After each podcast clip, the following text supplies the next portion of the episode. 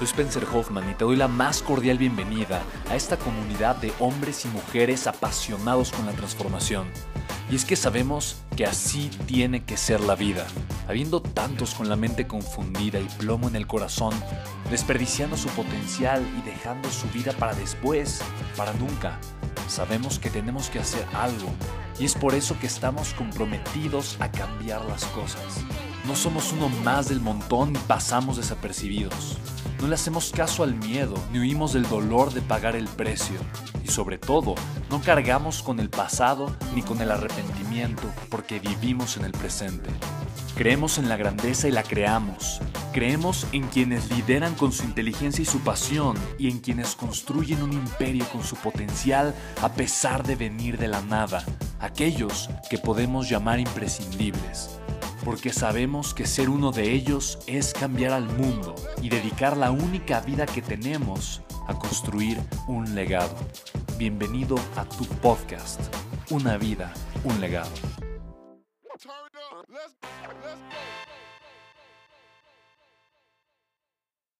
Si mi proyecto de vida es poder, brindar por Internet consejos a niños y adolescentes en finanzas, ¿Cuál sería el seguimiento? ¿A qué te refieres, Dolores, con el tema del seguimiento? Eh, para mí sería muy, muy, o sea, es muy claro. Si tú quieres un, un negocio digital con eso, está extraordinario y lo puedes hacer facilísimo. Lo primero que tendrías que hacer para mí es construir tu marca. Y ese es branding, 100%. Tienes que comenzar con tus estrategias de branding. Primero tienes que pensar cuál es el valor de tu negocio cuál es el valor que brinda y cómo lo vas a monetizar. Cuando tú ya piensas todo eso, entonces tienes que comenzar a construir una marca. Cuando tienes una marca, la, tienes que comenzar a posicionar. Una vez que posicionas tu marca, con la gente con la que está posicionando tu, tu, marca, puedes hacer una campaña para hacer una oferta y comenzar a monetizar tu negocio. Ese es el proceso así súper rápido, pero es muy fácil, es muy eficiente y lo puede hacer cualquier persona. me encanta, eso es muy, muy buena pregunta, ¿vale? Eh, Dice Laura, yo quiero aportar valor a mi empresa. Tiene 20 años que nació, yo apenas tengo dos años, pero estoy convencida del proyecto. Pero creo que atraviesa por un lapso de estancamiento. Necesitamos avanzar. Ok, Laura, me encanta tu pregunta. Y en los negocios pasa mucho eso. Los estancamientos son perfectamente naturales y son normales en muchas industrias y en muchas empresas. ¿Por qué? Porque se casan con el producto, pero no con el valor. Y te voy a poner el ejemplo de Blockbuster y de Netflix. Blockbuster estaba casado con el producto. El producto era renta de películas físicas en videocentros, videoclubes, ¿no? Entonces tú ibas al club de Blockbuster, encontrabas la película física, pagabas, obviamente, para llevártela por algún tiempo. Cuando la acababas de, ver, regresabas, la dejabas y listo. En pocas palabras, tú estabas rentando la película, ¿vale? Y eso es lo que hacía de alguna forma Blockbuster. Su negocio era la renta de películas físicas en un lugar tangible. Ese era su producto. Su producto era la renta de una película, ¿vale? Ahora, el valor que Blockbuster agregaba era un valor completamente distinto a su producto. El valor que Blockbuster agrega era acercarte a ti, persona, con contenido tal vez cinematográfico que te va a divertir, entretener y te va a hacer pasar buenos momentos. Tal vez el, valor de Blockbuster es acercarte a ti, espectador, con contenido cinematográfico extraordinario o tal vez con el mejor contenido cinematográfico eh, que ha salido hasta, hasta recientemente, ¿no? Entonces, eh, visto de esa forma, el valor de Blockbuster nada tiene que ver con su producto. Netflix eh, le ofreció a Blockbuster comprar su empresa varias veces o invertir en ella y Blockbuster no la quiso hacer. No lo, no lo quiso hacer, no quiero hacer, no lo quiero hacer. Años después, Blockbuster quebró y Netflix creció. Blockbuster decía, la gente no va a ver películas por internet porque está acostumbrada a rentar las películas en un lugar físico. La gente quiere la experiencia de venir y decir cuál veo y de agarrar una, de olerla eh, y, de, ir a rentarla y llevársela. Pero a final de cuentas, eh, Blockbuster estaba pensando en el producto, no en el valor.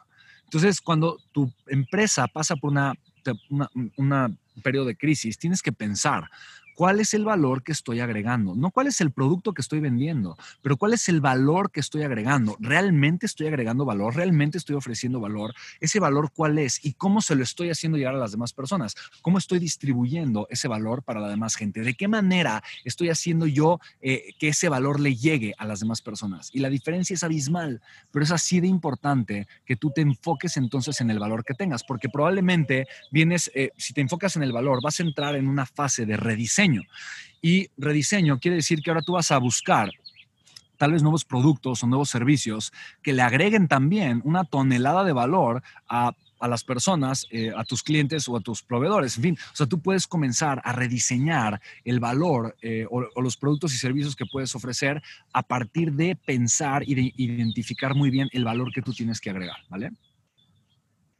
Eh, me preguntan acá acerca de las inversiones, inversiones en mercados financieros.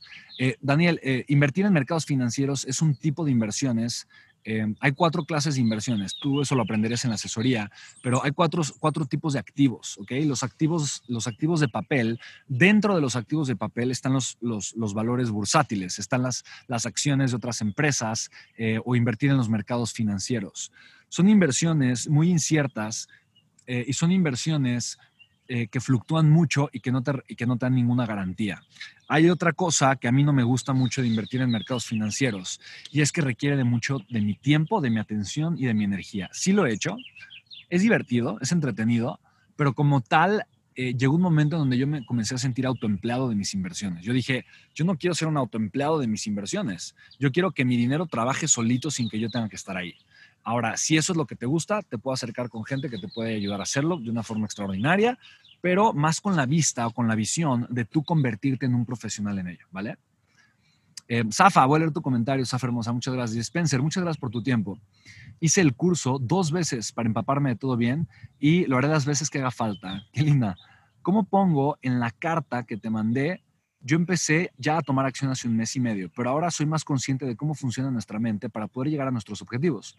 Yo lo que ofrezco es mi talento, que es cantar. Y no sé bien cómo enfocar todo esto para lograr mis objetivos, aunque creo que voy por buen camino. ¿Crees que la asesoría me ayudará a encauzar mi camino hacia mi objetivo como cantante? ¿Algún consejo más que me puedas dar? Aunque tenga ya mis rutinas, me siento perdida. Gracias. Zafa, sí, dos cosas. lo primero, aprender a invertir o invertir tiene un solo fin y es que no tengas tú la necesidad económica independientemente de lo que te dediques porque tienes un ingreso residual que es constante. Ese es el objetivo de invertir. En pocas palabras, si yo invierto mi dinero, lo estoy invirtiendo para generar un ingreso residual que eventualmente me permita vivir sin que yo tenga, sin, sin necesidad de tener otra fuente de ingresos. Cuando eso sucede, yo puedo dedicar mi tiempo a hacer lo que más me apasiona, porque no tengo ninguna necesidad económica. ¿Por qué? Porque mis inversiones me están pagando el dinero, obviamente, porque mis inversiones me están, obviamente, pagando mi, costo de vida. ¿va? Entonces, ese es, ese, es, ese es un punto. Entonces, eh, de alguna forma, ese es lo primero. Lo segundo, yo creo que tú como cantante, lo que tienes que pensar es cuál es el valor que tú deseas agregar. Y no sé, tal vez desde enseñar, dar clases de canto. Ahorita yo conozco mucha gente que, está, que le gusta o busca, está muy motivada en buscar tener clases de canto, etcétera, etcétera. Entonces, ese puede ser un camino, que tú digas, ok, puedo enseñarle a otras personas a cantar, o que tú obviamente a través de tu música eh, crezcas como artista, agregándole el valor a las personas que te escuchan, a las personas que están obviamente presenciando tu música, y eventualmente llegues a posicionarte en listas de Spotify, de, iTunes, etcétera, etcétera, y puedas comenzar a generar eh, un, ingreso interesante a partir de ello. Ahora, eh, yo sé que ahorita hay muchos cantantes que están dando conciertos por internet y haciendo muchas cosas, pero lo importante es eso, es, es preguntarte cuál es el valor que yo agrego con mi música. Y cuando tú identificas muy bien el valor, entonces tú, tú, puedes comenzar a construir tu marca, tu imagen. Y a través de construir esa marca o esa imagen, tú tienes que identificar, según la industria que tú tienes, cuáles son los diferentes canales de monetización que son viables para tu marca o tu producto. ¿no? Y tienes que ser simplemente creativa y, enfocarlo también en lo que a ti te gusta, en lo que a ti te apasiona. Que si es el canto, pues adelante. Hay cantantes mucho, muy adinerados haciendo lo que les gusta y les apasiona. ¿no? Eh, lo que sí tienes que hacer entonces es preguntarte de qué manera tú puedes comenzar a llegar a la más gente, mejorar tus productos eh, o tus servicios, que tu producto, cada canción que tú tienes pues, es un producto, ¿no? Y obviamente ir, ir creciendo en ese sentido para agregar el valor que la gente está buscando recibir de ti, ¿vale?